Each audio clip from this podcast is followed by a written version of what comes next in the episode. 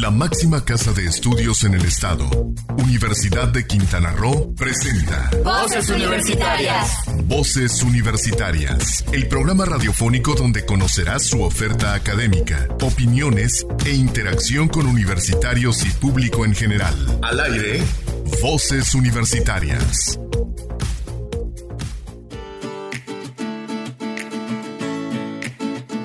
Las 4 de la tarde.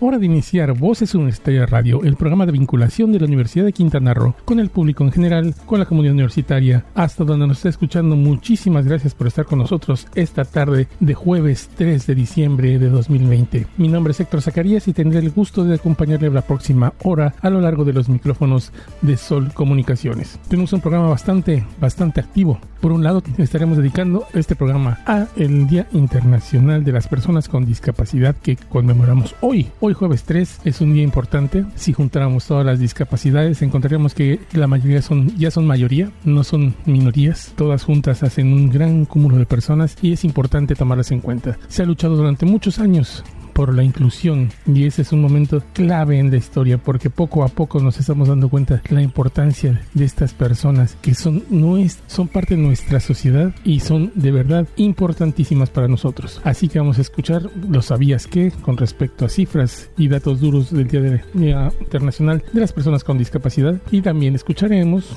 pues nuestras cápsulas que siempre tenemos para usted, el sabías que, los ciencia en México, las letras en radio, Eureka, las de ciencia y tecnología, en fin, todo lo que conforma este programa semana a semana y que nos da mucho gusto llevarles a ustedes. Dentro de estas actividades también tenemos una entrevista bastante interesante sobre lo que nos dejó el, la Noche de las Estrellas. Desde 2012, perdón, la Universidad de Quintana Roo ha participado en la Noche de las Estrellas. La universidad ha estado vigente en este, en este tipo de actividades y entonces tenemos una entrevista al respecto de lo que se ha hecho. ¿Y qué les parece si nos vamos con nuestra primera efeméride musical de la tarde? En esta ocasión vamos a recordarle, o bueno, vamos a desearles felices 72 años a John Michael Osborne, mejor conocido como Ozzy Osbourne, quien es un músico y compositor británico reconocido por haber sido cantante de la banda de heavy metal Black Sabbath y por su amplia carrera como solista. Participó en la grabación de nueve alumnos de estudio con Black Sabbath y su carrera como solitario ha publicado álbumes de notable figuración siempre en lo que es el heavy metal. Sin embargo, esta melodía que vamos a escuchar, Dreamer, es una canción bastante alejada de su tradicional heavy metal. Es un, uno de los grandes éxitos que tiene y está en el disco de Memorias de un mal hombre. Después de la melodía, vamos a nuestro primer ¿Sabías qué? sobre el Internacional de las Personas con Discapacidad. Y tras una pausa, volvemos aquí a Voz Estrellas Radio por Sol Estéreo. No se vayan.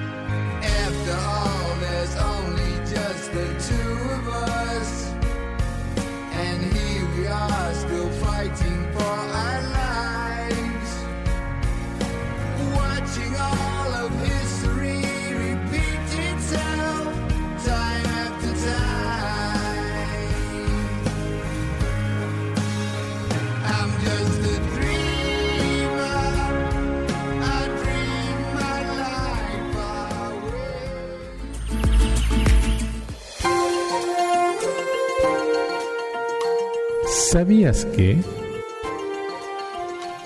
El Día Internacional de las Personas con Discapacidad fue declarado en 1992 por la Asamblea General de las Naciones Unidas con el objetivo de promover los derechos y el bienestar de las personas con discapacidades en todos los ámbitos de la sociedad y el desarrollo, así como concienciar sobre su situación en todos los aspectos de la vida política, social, económica y cultural. No te despegues, en un momento estamos de regreso en Voz Universitarias Radio. Es momento de continuar escuchando tu voz, mi voz, nuestras voces en voces universitarias. Aquí tu voz cuenta. Regresamos aquí a Voz Universitaria Radio y vamos a escuchar una entrevista realizada por nuestro compañero Heriberto López Platas en la ciudad de Chetumal a los doctores Norma Palacios Ramírez y al doctor Joel Omar Yam Gamboa, Ellos son los coordinadores de la Noche de las Estrellas y vamos a escuchar esto que nos platican sobre la historia de esta Noche de las Estrellas que ya desde 2012 la Universidad de Quintana Roo viene trabajando para la difusión de la ciencia. Escuchemos.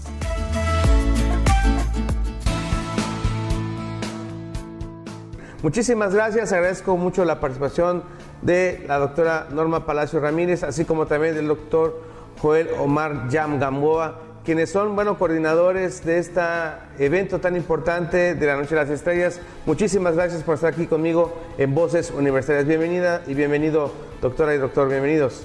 Gracias, al contrario, gracias por, por invitarnos. Gracias, Heriberto.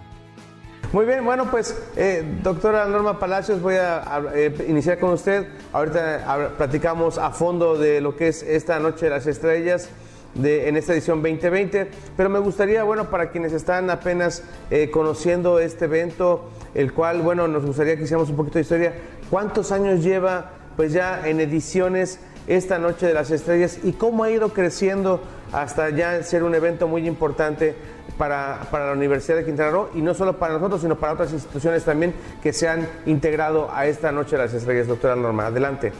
Bueno, este es un evento que surge en el 2009 a nivel nacional.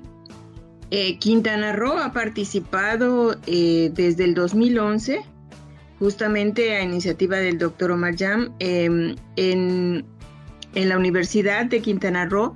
Fue la primera edición en el 2011 y a partir de ahí eh, hemos estado cambiando de sede pero eh, la mayoría de las veces se ha llevado a cabo en las instalaciones de la universidad. Eh, el, el comité estatal está conformado por el tecnológico, por la universidad, por el COXIT y últimamente, desde hace dos años, se ha sumado la Secretaría de Educación, también el municipio y el Instituto de la Juventud. Entonces, de un evento que nació eh, con 200 asistentes, bueno, la última edición aquí en Chetumal tuvimos eh, un aforo de aproximadamente 2.000 personas y eh, al inicio teníamos una sede aquí en Chetumal, ahora ya somos cinco sedes. Hay una sede en Playa del Carmen, una en Cancún, ¿sí? Y estas están auspiciadas por el COXIT. También en, en Morelos ya, ya hay una sede. Y pues aquí nosotros seguimos trabajando en Chetumal, pero hemos, hemos crecido bastante. Eh, solo aquí, de, de inicialmente tener a la universidad apoyándonos, al tecnológico y al COXIT, bueno, ahora nos da mucho gusto ya contar con la participación del municipio, del Instituto de la Juventud, ¿sí? El año pasado incluso recibimos apoyo del Congreso, nos obsequiaron ahí unas playeritas muy simpáticas. Entonces, hemos estado eh, creciendo y esta, um, este evento está llegando cada vez a más gente. Y esa es la intención, que cada vez llegue a más gente, dado que es un evento de, de divulgación.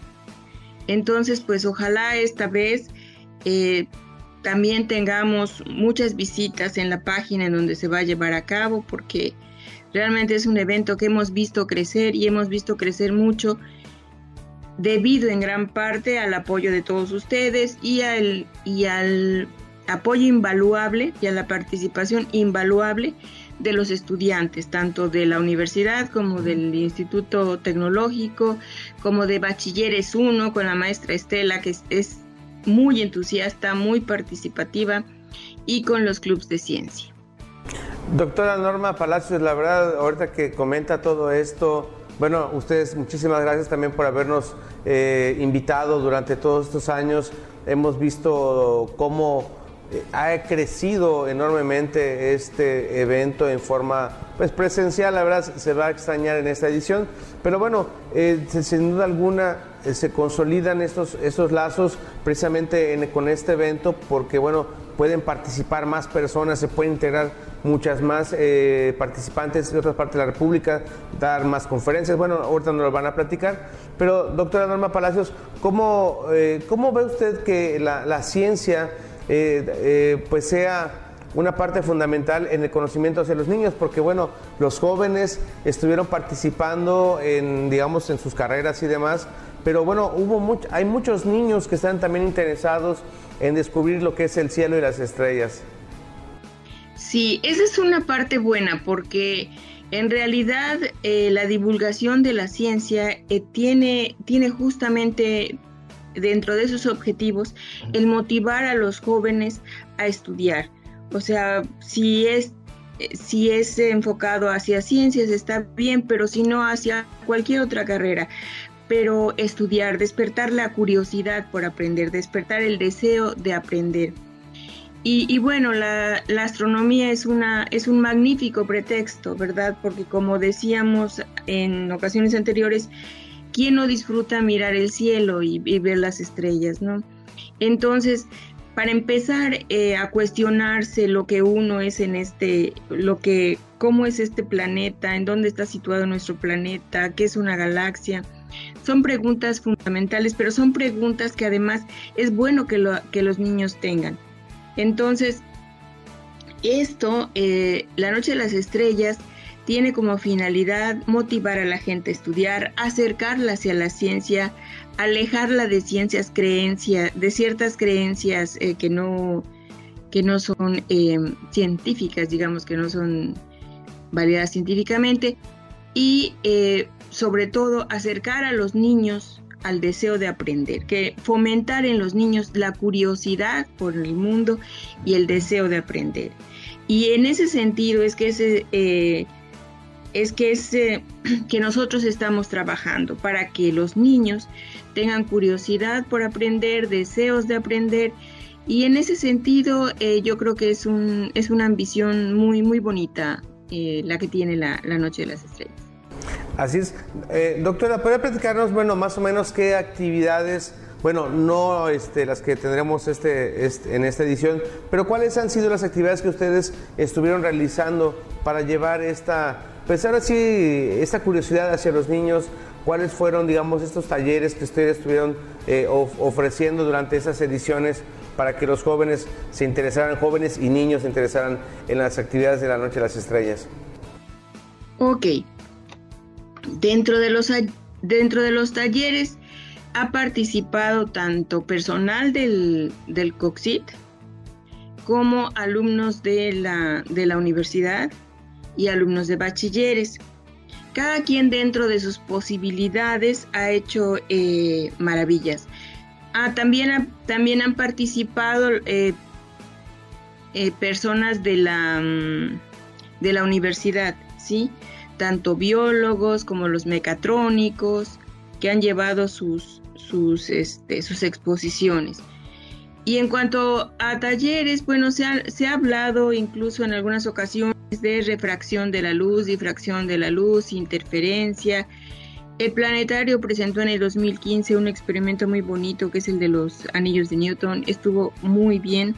Los muchachos han este, hecho trabajos que tienen que ver con la luz, la interferencia, la difracción. Entonces, em, y además de eso, se han hecho em, presentaciones de juegos. Los, los jóvenes del tecnológico han hecho algunos prototipos, han diseñado algunos prototipos que se han presentado en la Noche de las Estrellas. Justamente estos prototipos, pues, relacionados con la ciencia y con la divulgación de la misma. Eh, se han hecho talleres como la bobina de Tesla, o sea, generalmente se, se ha enfocado hacia eh, experimentos con luz. Excelente. Doctora Norma Palacios, muchísimas gracias por esta, ahora sí, semblanza de lo que han sido estos, pues ya casi 10 años de lo que ha sido la participación de la Universidad de Quintana Roo junto con otras instituciones en, esta Noche de las Estrellas. Doctor Omar Jan, bueno, platicábamos en el bloque anterior con la doctora Norma Palacios sobre lo que han sido estas ediciones de la Noche de las Estrellas.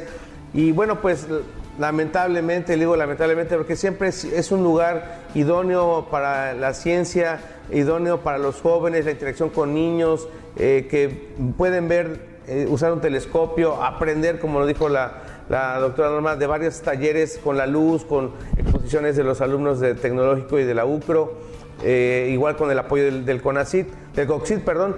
¿Cómo es que se va a llevar a cabo esta noche del, próximo, del 2020 de la Noche de las Estrellas?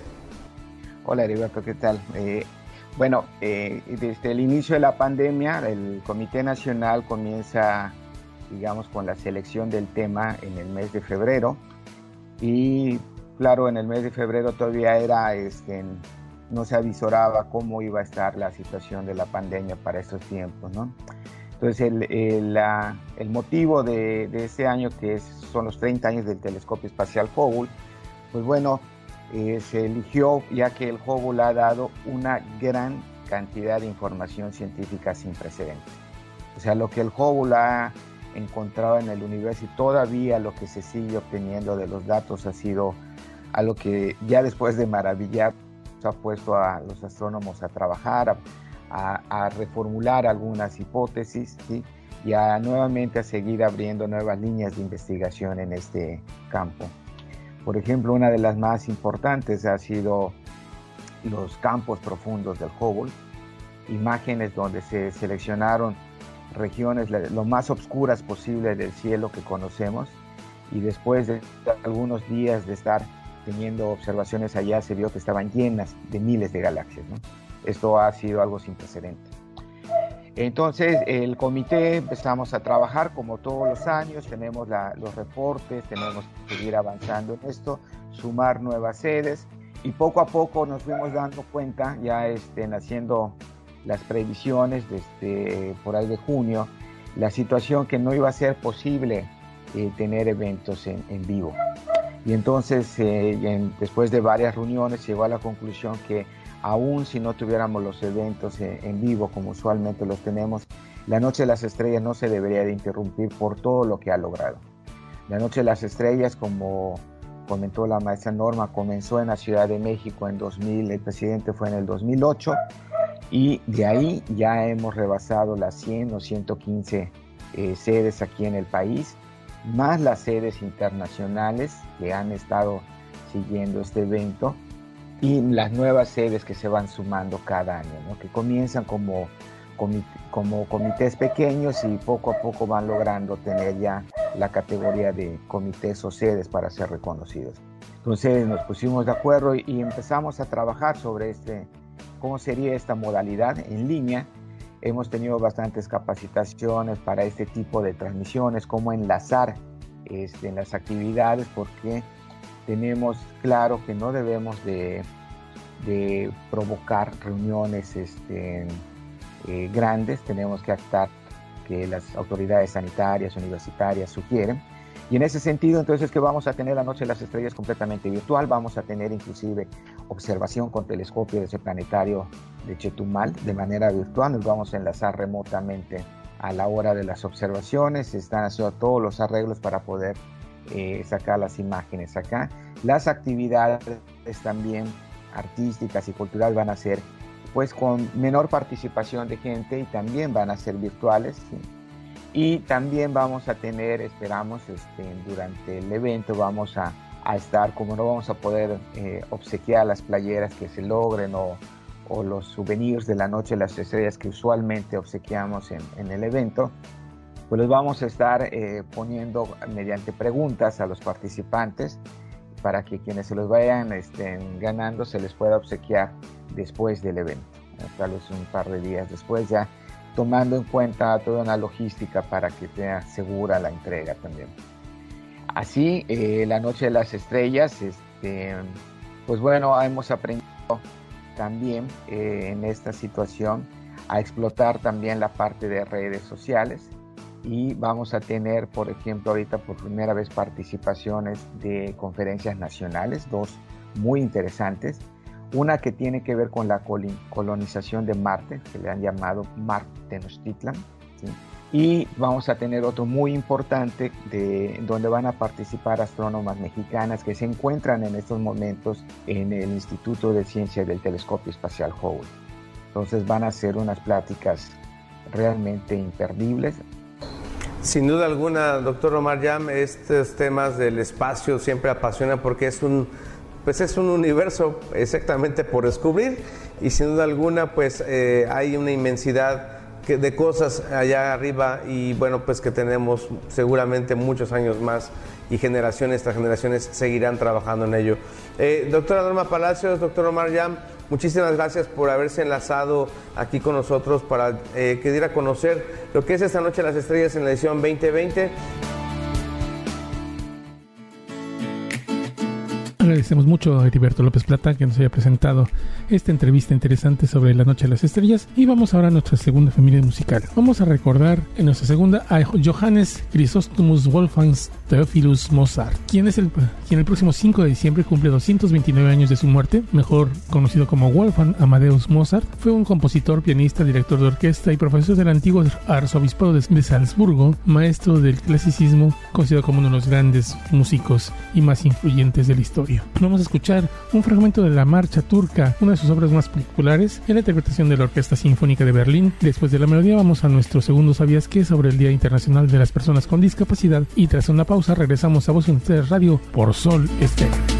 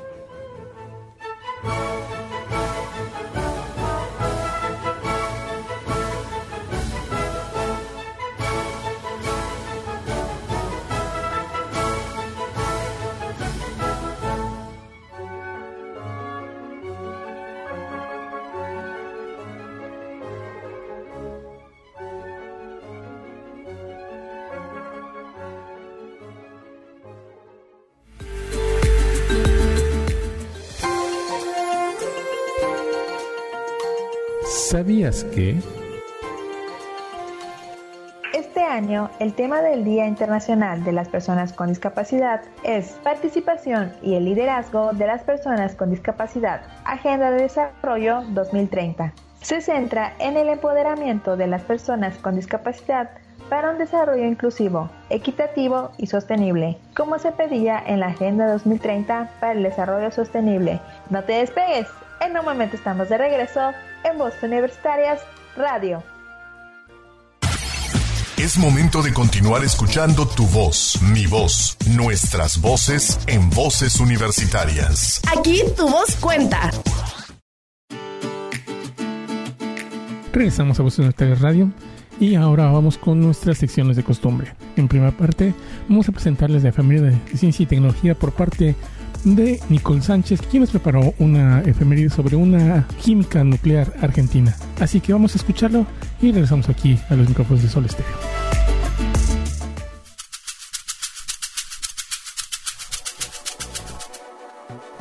de diciembre de 1930. Nace en Buenos Aires, Argentina, Sara Arrietty, primera química nuclear argentina, hija de inmigrantes ucranianos. Sara comenzó a estudiar química en 1948, una vez finalizada su educación secundaria, recibiéndose de licenciada en 1954, previo a haber rendido su última materia en 1953 por estar intervenida en ese entonces la Facultad de Ciencias Exactas, hecho que en forma casual le permitió ser la primera química nuclear de su país. Su trabajo de tesis consistió en investigar lo que ella bautizó como boranos, compuestos químicos conocidos en la ciencia como hidroruros de boro usados en la industria aeroespacial. Se desempeñó como investigadora en el Departamento de Química Inorgánica y Físico. Se desempeñó como investigadora en el Departamento de Química Inorgánica y Fisoquímica de la Universidad de Buenos Aires entre 1955 y 1956. Además, trabajó en el Centro Editor de América Latina como directora de la colección científica entre 1967 y 1969. Participó del directorio de esa editorial entre 1972 y 1992. Asumió cargos políticos de dirección de la ciencia en su país, en las épocas posteriores de la dictadura militar, con la restauración de la democracia. Con información de mujeresconciencia.com para Voces Universitarias Radio, informó Nicole Sánchez. Le agradecemos muchísimo a Nicole Sánchez la preparación de esta efeméride. Y ahora vamos con Letras en Radio. Vamos con una, una- la sección de Kiko Castañeda, quien nos presenta esta semana algunas recomendaciones para hacer a nuestros hijos lectores. Es interesante porque no es fácil crear un hábito en la lectura. Créanme que es un, se, trabaja- se necesita un trabajo de constancia. Sobre eso nos habla Kiko Castañeda en sus Letras en Radio esta vez. Vamos a escucharlo y regresamos aquí a, a Voz en Estéreo Radio.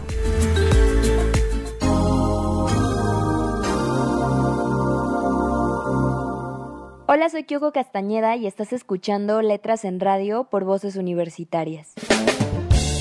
Eres el dueño de tu vida y tus emociones. Nunca lo olvides, para bien y para mal. El Principito.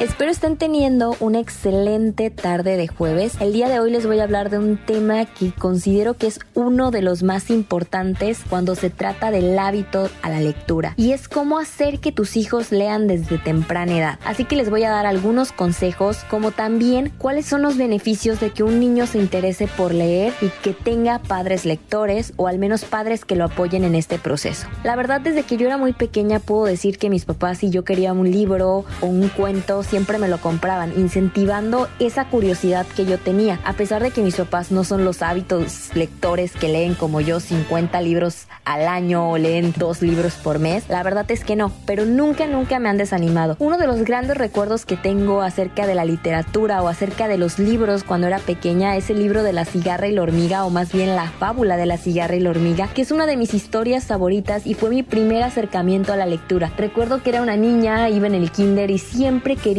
pedir ese libro prestado porque era de mis favoritos. Así que más tarde mis papás decidieron comprármelo y yo fui la persona más feliz. De hecho, aún tengo ese libro y puedo decirles que es de los libros que más aprecio. Pero la cuestión aquí es cómo hacer que tus hijos se interesen por leer y que amen tanto leer. La verdad es que hay muchos beneficios acerca de la lectura que se los voy a comentar un poquito más adelante. Pero creo que una clave fundamental para que tus hijos se interesen por leer es que tú como papá no digas nada negativo acerca de este hábito. Es decir, no comentarios como leer es aburrido, leer es para ñoños o incluso que leer es una pérdida de tiempo. Es muy importante que tú te mantengas positivo y de esa manera tus hijos se van a ir acercando al hábito de la lectura y no van a tener pena de pedirte un libro en algún momento. Otra actividad que puedes realizar para que tus hijos se interesen por leer es leer junto con ellos un cuento todas las noches. Esa es una manera de que ellos vayan abriéndose al mundo de la lectura y también generen un hábito muy bonito entre familia. Además, otro consejo que te puedo dar es que te fijes en qué cosas o cuáles son las preferencias de tus hijos. De esa manera tú sabrás qué libros puedes elegir y poco a poco ellos se darán cuenta qué libros aman leer y qué libros no les gustan. Estas son las cosas más importantes y que yo considero que si en algún futuro yo tengo hijos son cosas que yo implementaría. Y bueno, se preguntan por qué la importancia de leer. La verdad es que leer es un hábito que te genera un pensamiento crítico, hace que los niños sean más curiosos, además de que son niños que tienen capacidad de elegir, niños que aman el mundo y una cosa muy importante es que generan habilidades para el estudio. Además, adquieren un conocimiento invaluable del mundo y la vida en general, que esto los podrá ayudar a poder resolver problemas en el futuro. Pero también tengo que serte muy sincera como lectora. Tienes que tener mucho cuidado acerca de lo que leen los niños. Es decir, así como censuras el internet o la televisión, tienes que tener cuidado con lo que leen de acuerdo a su edad. Porque como papá tienes que estar muy pendiente acerca de qué leen, pero al mismo tiempo no hacer que ellos se sientan intimidados o que tú no los dejas leer. Es una actividad que yo considero que en la cual te tienes que involucrar, formar parte de ella y así poco a poco ir soltando a tus hijos hasta que ellos sean capaces de elegir los libros que quieren leer. La verdad considero que tener un hijo que lee debe de ser un orgullo o al menos tienes que sentirte muy feliz de que tu hijo invierte el tiempo leyendo en vez de haciendo otras actividades, ya sea como ver mucho tiempo la televisión o estar todo tiempo en el internet. Puedes hacer incluso que tus hijos lean a través de internet y al mismo tiempo tener mucho cuidado acerca de qué páginas están visitando. Así que te recomiendo que crees un entorno saludable en la lectura o hacia la lectura. De esa manera será muchísimo más fácil que tus hijos se interesen por leer. Así que yo como lectora te recomiendo que generes hábitos de lectura con tus hijos y de la misma manera verás cómo crece la relación entre ustedes. Para Voces Universitarias Radio se despide de ustedes Kyoko Castañeda.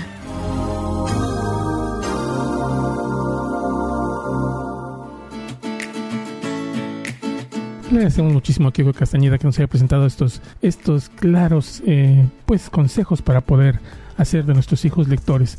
Créanme, les digo, es, un trabajo de todos los días.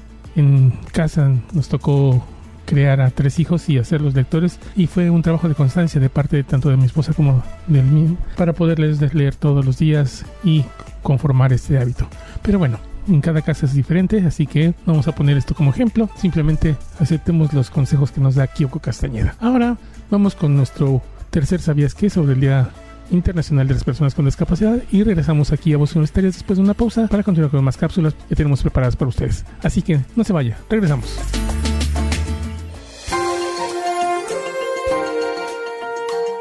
¿Sabías que? Cuando aseguramos los derechos de las personas con discapacidad, nos acercamos más al cumplimiento de la promesa esencial de la Agenda 2030, no dejar a nadie atrás. Aunque todavía nos queda mucho por hacer, hemos visto progresos importantes en la construcción de un mundo inclusivo para todos. Casi todos los Estados miembros de las Naciones Unidas han ratificado la Convención sobre los Derechos de las Personas con Discapacidad. No te despegues, en un momento estamos de regreso en Voz Universitarias Radio. Es momento de continuar escuchando tu voz, mi voz, nuestras voces en voces universitarias. Aquí tu voz cuenta. Regresamos a Voz Universitarias Radio. Seguimos adelante en este programa, en nuestro cuarto segmento. Ahora tenemos otras cápsulas. Cada semana tenemos diferentes cápsulas que les presentamos para poder informarles de lo que es el avance científico, tecnológico, de, cul- de la cultura en general, en fin, tener una amplia gama de, de opciones de información. Ahora vamos con nuestro Eureka, nuestras notas curiosas de ciencia. Y ahora vamos a hablar sobre los productos milagro. ¿Existen realmente las frutas que nos puedan hacer bajar de peso milagrosamente? ¿Qué nos dice la ciencia? Bueno, este es un trabajo que nos presenta Silsa Jaimes y lo escuchamos y regresamos aquí a Voz Estéreo Radio por Sol Estéreo.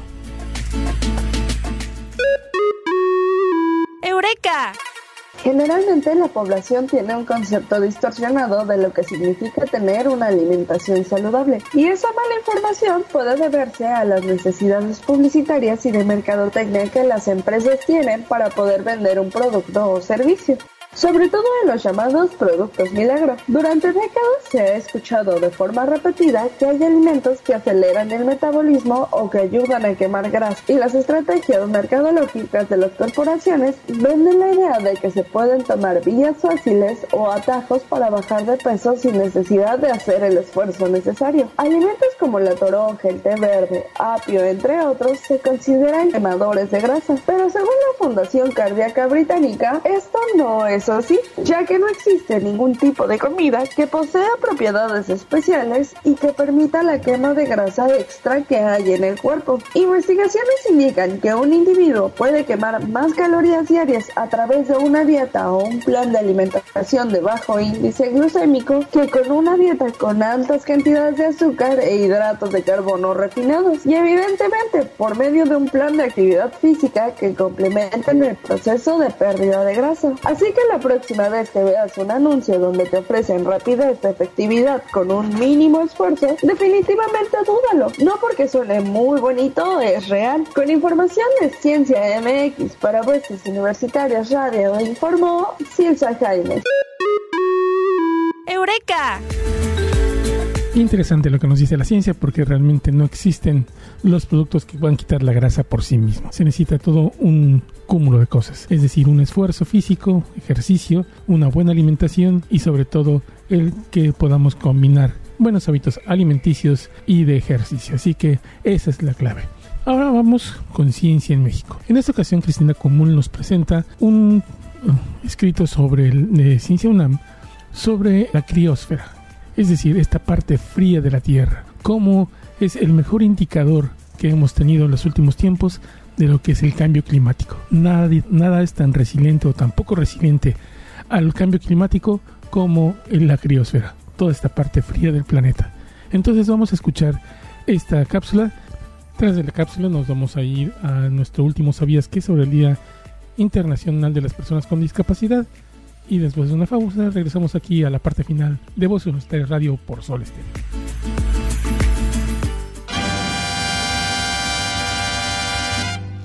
La ciencia en México. Frío, frío, como el agua del río.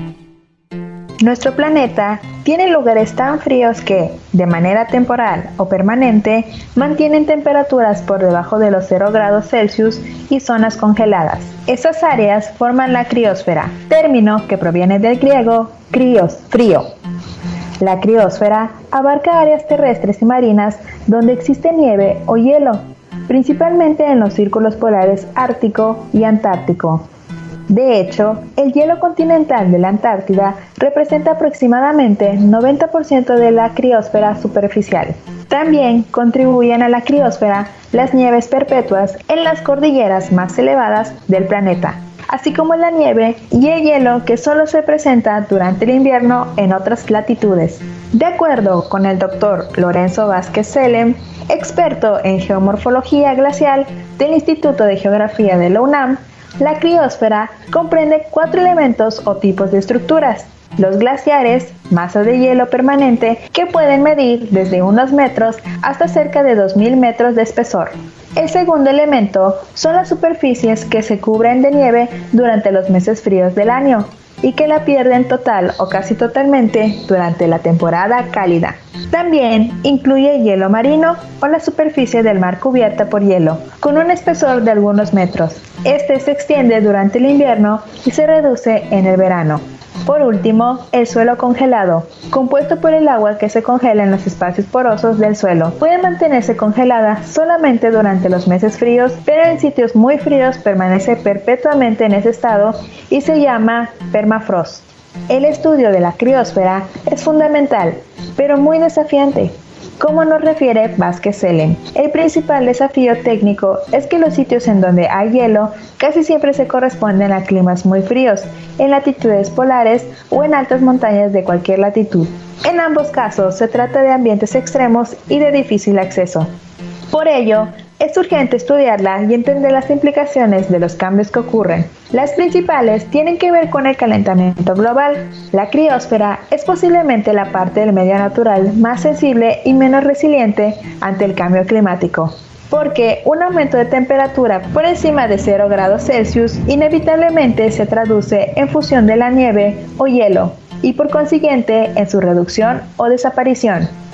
A la vez, los cambios de la criosfera influyen en el clima. El porcentaje de radiación solar que refleja una superficie se llama albedo, refiere el investigador. Cuando el albedo es alto, se refleja mucha radiación solar y el clima se enfría. Pero si el albedo es bajo, se refleja poca radiación y en consecuencia se absorbe mucha radiación solar. Esta radiación se convierte en calor y el clima se calienta. El hielo marino cubre un 15% de la superficie marina, extendiéndose en invierno y reduciéndose en verano, pero en las últimas décadas ha disminuido dramáticamente. Por ejemplo, las imágenes de satélite muestran que entre 1978 y 1996 la superficie de hielo marino del Ártico disminuyó 6%, lo que se ha acelerado en años recientes. Igual pasa con las superficies continentales cubiertas de nieve. Al perderse el hielo y nieve, disminuye el albedo y aumenta la temperatura del planeta. Otro efecto muy importante de la reducción de criosfera, en particular de la fusión de los glaciares, es el aumento del nivel del mar. Se estima que los glaciares representan 75% del agua dulce del planeta. Si se fundieran todos los glaciares, el nivel del mar ascendería aproximadamente 70 metros, advierte.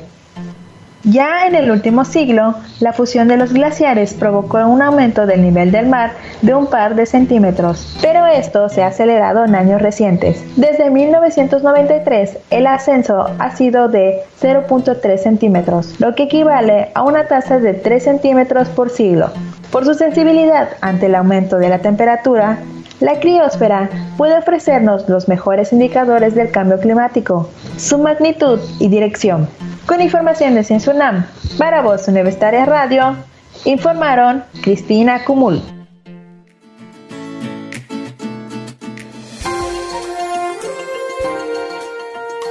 ¿Sabías que? Las personas con discapacidad, la minoría más amplia del mundo, suelen tener menos oportunidades económicas, peor acceso a la educación y tasas de pobreza más altas. Eso se debe principalmente a la falta de servicios que les pueden facilitar la vida, como acceso a la información o al transporte, y porque tienen menos recursos para defender sus derechos. A estos obstáculos cotidianos se suman la discriminación social y la falta de legislación adecuada para proteger a los discapacitados. No te despegues, en un momento estamos de regreso en Voz Universitarias Radio. Es momento de continuar escuchando tu voz, mi voz, nuestras voces en voces universitarias. Aquí tu voz cuenta. Gracias por continuar con nosotros aquí en Voz Universitaria Radio. Llegamos a la parte final del programa donde tenemos algunas informaciones que darles. Sucede que este primero de diciembre el rector Francisco López me entregó eh, constancias de definitividad académica a cuatro profesores investigadores de la Universidad de Quintana Roo. Estuvo acompañado de la secretaria general de la Universidad de Quintana Roo, la doctora Karina Amador Soriano. Y esto fue un programa que se hizo eh, este año que ya había venido dándose, pero por algunas circunstancias había detenido la definitividad de los profesores de tiempo completo. La retoma el rector y entonces cuatro de estos profesores que se hicieron acreedores a su definitividad fueron les fue entregada su constancia. Ellos fueron Esmeralda Fuentes Fernández, de Ciencias de la Salud, Miguel Ángel Barrera Rojas, de la División de Ciencias Políticas y Humanidades, la doctora Yuniltzin Rodríguez Pedraza, de la División de Ciencias Sociales y Económico-Administrativas, y el maestro Lázaro Marín, Marín, de la División de Ciencias Políticas y Humanidades. Así que vaya para todos esos ellos y los cuatro profesores de tiempo completo, ahora con definitividad esta felicitación. Asimismo, déjenme platicarles que eh, va a haber algunos eventos universitarios en los próximos días, eh, sobre todo mañana, mañana día 4 de diciembre, a partir de las 10 de la mañana, va a empezar el decimosegundo coloquio de institucional de investigación. Este es un coloquio donde están todas las quienes están haciendo algún trabajo de investigación y quienes presentan sus avances de investigación desde las 10 de la mañana hasta la 1 y media de la tarde, 2 de la tarde se lleva a cabo la, el cierre de esto. Y hay ponencias del doctor Luis Núñez Jaramillo, de la División de Ciencias de la Salud, de la Alfonso González Damián, quien nos presenta, profesor aquí de la Universidad de Quintana Roo, Cozumel, quien presenta un, el patrimonio cultural inmaterial, turismo y desarrollo comunitario.